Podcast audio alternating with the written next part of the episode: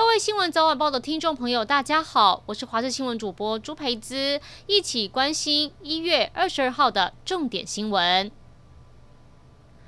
大学学测在二十号、二十三号这两天登场，彰化有五千八百多名考生上场应试。一名在园林高中的考生因为发烧达到三十八度以上，依考区特别处理规定，立刻启用防疫备用市场隔离应试。而受到疫情的影响，各分区考场全面强化防疫，除了进出场动线采单一入口管制，考生也必须要全面全程佩戴口罩，并量体温、酒精消毒之后才能进入。考场应试，知名的日系零售卖场十九号在西门町开幕以来，吸引民众连夜排队。外界担心恐怕成了防疫破口，指挥中心呼吁民众不要急着逛。卫生局也在昨天前往宣导，目前已经将人数总量控制，从原先三百五十人降为两百五十人。呼吁民众前往卖场一定要戴口罩，做好全面防疫。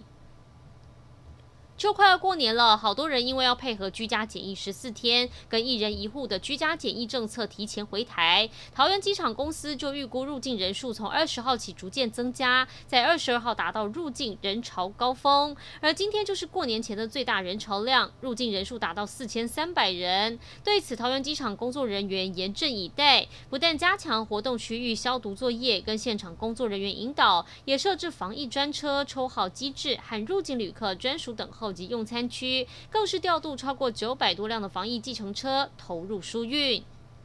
有民众投诉带小朋友去苗栗知名景点龙腾断桥看古迹，走到北断桥市集旁边的木栈楼梯时，被楼梯残破的模样吓到，走两阶就有破洞，木头腐烂，而且到处都是露出的生锈铁钉，让人怀疑这楼梯是不是已经报废，走起来非常危险。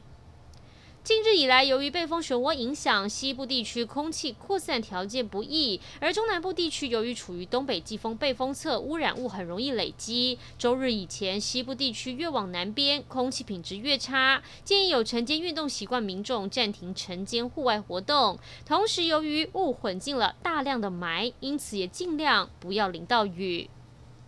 一连三波寒流袭击，不少叶菜类生长迟缓，甚至冻伤。像是九层塔的量就已经减少了一大半。中北部大量缺货，也让北部市场交易比起去年贵了两倍。但产量最多的屏东县万丹乡目前还是稳定供货，因此万丹有机九层塔菜园出现了不少中北部盘商，清晨五六点就开着货车南下来抢货。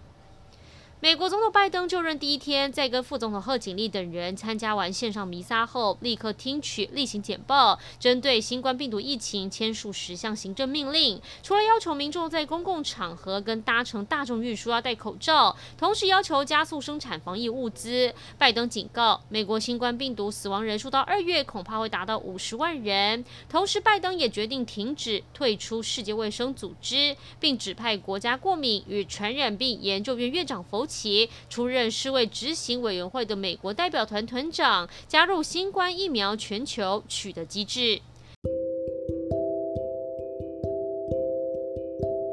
以上就是这一节新闻内容，感谢您的收听，我们再会。